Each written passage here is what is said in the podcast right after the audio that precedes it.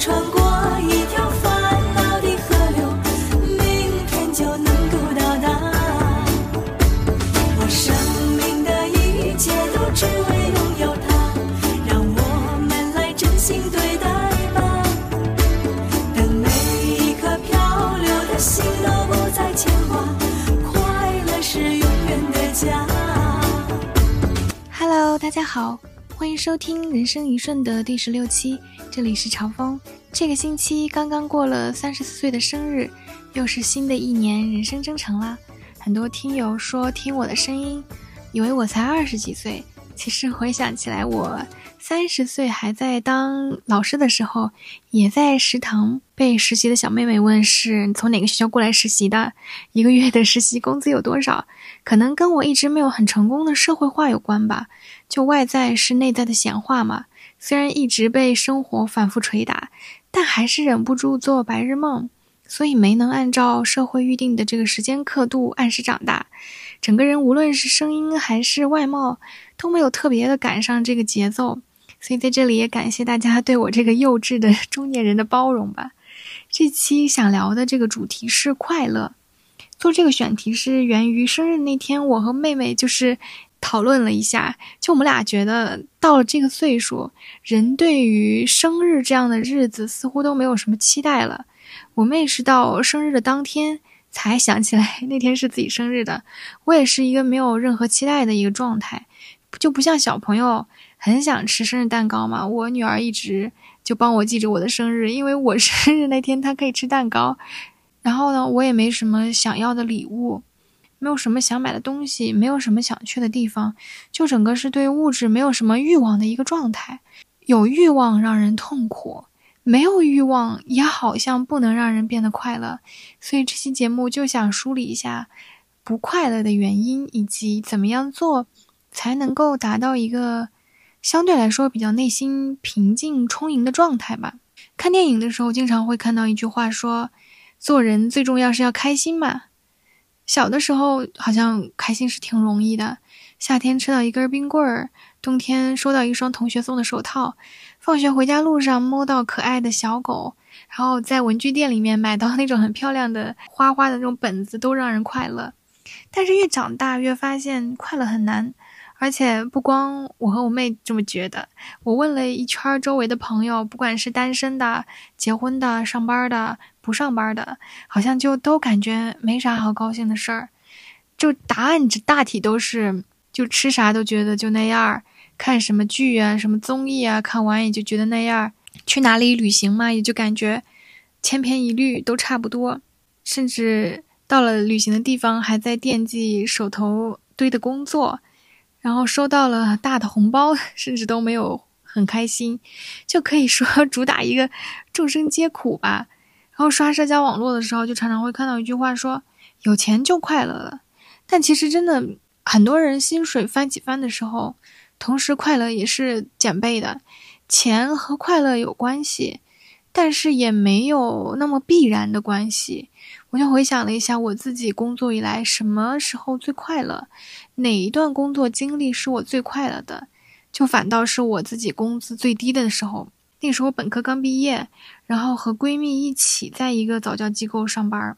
那个早教中心上班是每天下午一点半，然后我们同事之间都特别的友好温暖，就互相帮助、互相支撑那种。然后小朋友也特别可爱，就给了我特别多的精神能量。这份工作就让我燃起了对教育工作的热情。然后我当时就决心要考研。就跨到这个教育类，成为一个专业的教育人士，但后来工作也不快乐，想想也基本都是因为人际关系的原因。我好像就特别依赖那种友好的、低竞争性的这种环境。如果进入那种互相厮杀的、天天找茬的、没有正反馈的这种环境，我就很难承受，就很想要逃避。所以最近我就一直在想，我不快乐的原因，很可能第一个。最主要的原因就是因为我太依赖这个外界对我的反馈了，没有建立一个很稳定的这个内在秩序。举个例子啊，就是前几天我带我女儿到那个公园玩的时候，然后在那个游乐场里面有一个游戏币兑换的这么一个玩的地方，然后那儿有一个很年轻的男孩，他见人就很自然的搭讪问：“哎，你买了几个币呀？你打算玩什么呀？”那有的家长就会很礼貌的回答他说：“呃，玩了玩，我们打算玩什么？就跟他对几句嘛。”但是也有的阿姨就很凶，就说：“那我买几个币关你什么事儿啊？你问这些干什么呀？”我当时就想，如果我。是我的话，首先我肯定不会莫名其妙的去跟人搭讪，然后呢，即便是我中了什么邪，主动去和人家搭讪，但遇到这种提防心很重，然后反驳我的人，我肯定也不想再说啥了，我的搭讪体验就是从此彻底告别，彻底终止了。但是那个男生就很不一样，他就是那个阿姨凶完他之后，他一点反应都没有，还是笑眯眯的在继续聊他自己想聊的，就是那种。我就干我自己想干的事儿，完全不会被外界的这个负反馈刺到一分一毫的这样一个状态。无论周围人投来什么目光，人家就是只管说人家想说的。我当下看到他，其实内心是很佩服的，因为我一直希望自己能够成为一个皮实的、有弹性的人。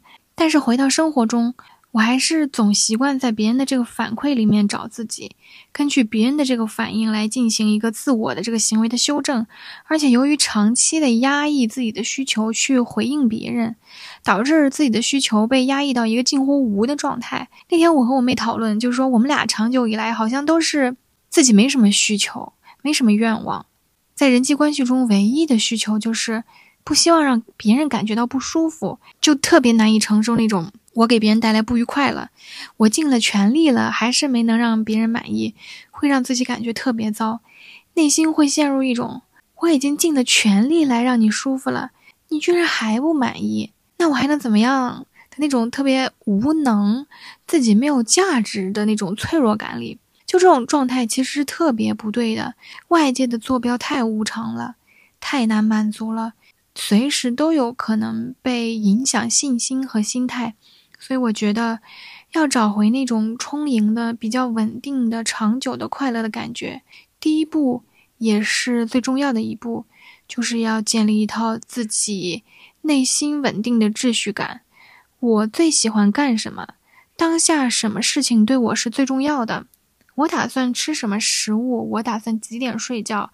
我打算做什么运动？这些都是在建立一个属于自己的内在秩序的步骤。当一个人有了稳定的内在秩序，在面对外界的反馈的时候，就能根据自己的这个坐标进行调整，而不是说去被外界进行一个摆布，就会有一种安全感吧。就像公园里面遇到的那个年轻男孩，无论外界给了他什么反馈，他还是会。做他认为该做的事情，说他想说的话，对外界的褒贬一笑而过。所以，如果耳机那头的你也和我拥有一样的问题，现在也可以去写一下自己的秩序清单，建立一座属于自己内心的这个房子，真正的安全感，帮自己去更好的抵挡这个外界的不确定性带来的安全感的丧失的不愉快。然后，第二个导致自己不快乐的原因。我觉得是因为我对已经拥有的东西太习惯了，太理所当然了。但实际上，人拥有的所有的东西，健康也好，财富也好，感情也好，都有很大的成分的恩赐和运气在里头，并不是那么理所当然的。小孩为什么那么容易快乐呢？是因为他们可以从我们大人很习以为常的很多事情里面获得。新奇满足的体验，你像月亮跟着我走了，风把树叶吹跑了，爸爸下班给我带了一个小饼干，又长高了一公分。就是生活中的每一个小事情、小细节，他们都可以去时时刻刻的在感受这些被我们忽略啊，还有屏蔽的事物，所以他们才能快乐。但是我们大人呢，就是太习惯已经拥有的这东西，然后这个自动驾驶系统时刻开着。就很少再去注意这些已经拥有的能给我们带来幸福感的小东西，我们就把它忽略了。当我们拥有的时候，没有去及时的感恩和珍惜，就很难在拥有的这个当下享受到该有的快乐。就比方说，一个人拥有健康的时候，他大概率是不会去在意健康问题的，因为太习惯了。健康的身体就好像空气一样，一张嘴就能呼吸到，你很难去意识到它的存在。直到有一天，这个身体消耗到自己能明显的感觉到很难受的状态，才会觉得，哎呀，健康真重要。胳膊抬不起来了，会怀念自由伸展的日子；走不动道了。会后悔之前没能够趁着能逛的时候再多去些地方，看不清东西了，才会知道眼睛有多宝贵。像我，因为失去过一次声音，所以才很很珍惜现在的声音，就总想录点播客呀，干点什么，把自己这个声音给保存一点吧，就是能保存一点吧，就保存一点吧。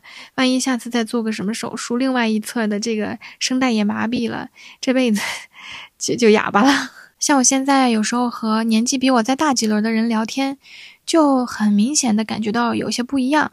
像年轻一点的人是会追求，啊有什么，比如说吃到什么好东西啦，有没有房子呀，有没有车子呀，有没有恋人呀，有没有结婚啊，有没有孩子呀。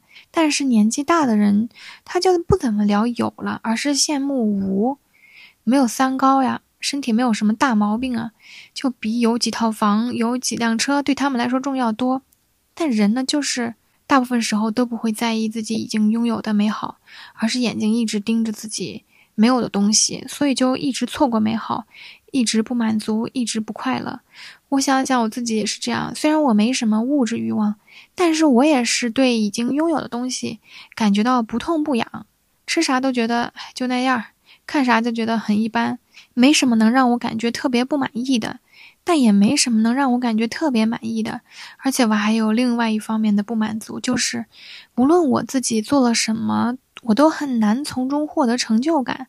就总觉得做得好是应该的，做得好了，做对了，就是那种松一口气的感觉。它不会让我有什么成就感。就是一种啊，终于完成了这种感觉。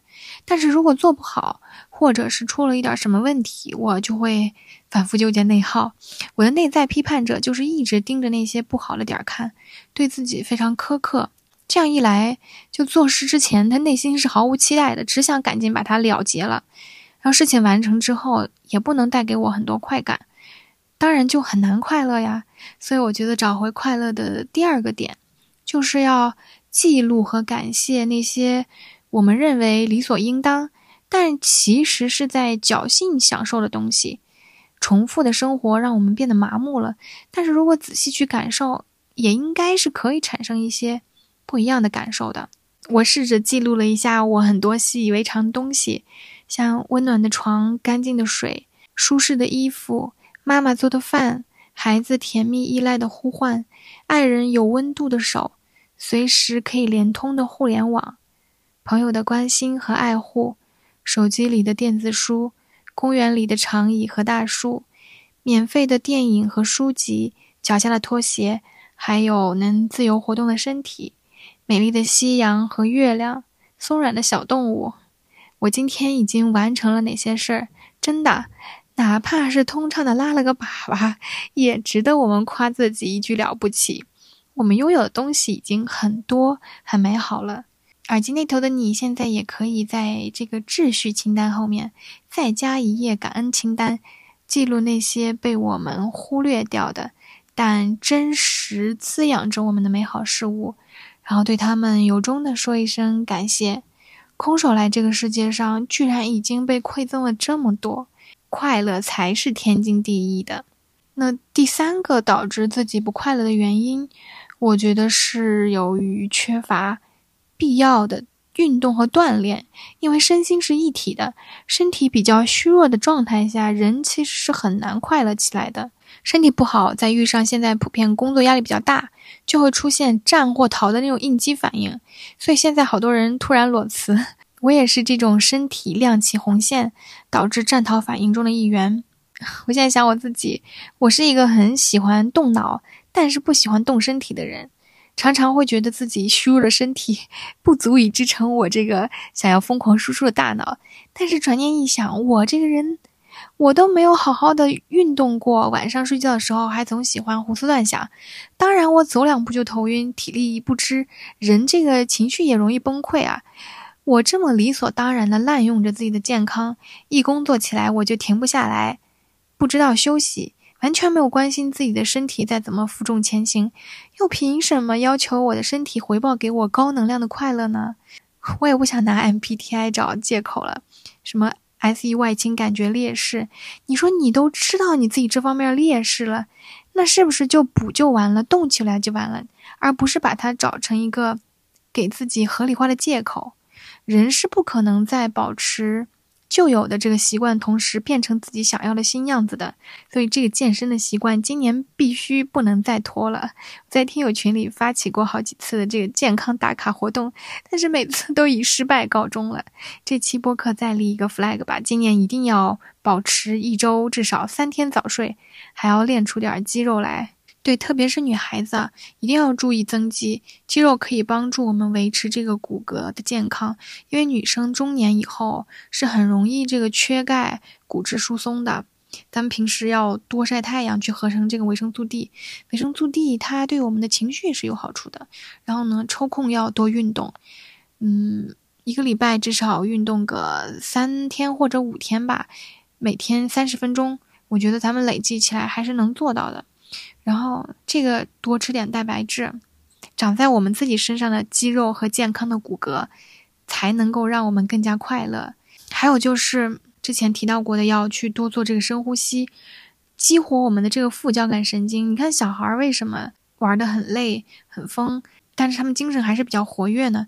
是因为他们的这个副交感神经就比较活跃，他们比较容易去复原。但我们大人因为平时都很紧张，肌肉呀、心情都很紧张，所以是一个交感神经活跃的状态。交感神经活跃呢，就导致人是很难休息的一个状态。所以呢，我们还是就尽量的用物理的方法去激活我们这个副交感神经吧。我每次带我女儿去上体能课，然后都会被那个正在全神贯注运动的人吸引，他们身心一体散发出来的那种能量磁场，真的不是盖的。我希望我自己也可以快点成为这样身体健康，然后带来心灵快乐的人吧。那今天的节目就到这里啦，希望收听到的每一个人都拥有让自己快乐的能力。快乐是属于我们自己的，我们要努力为自己争取和囤积。下期再见喽，拜拜。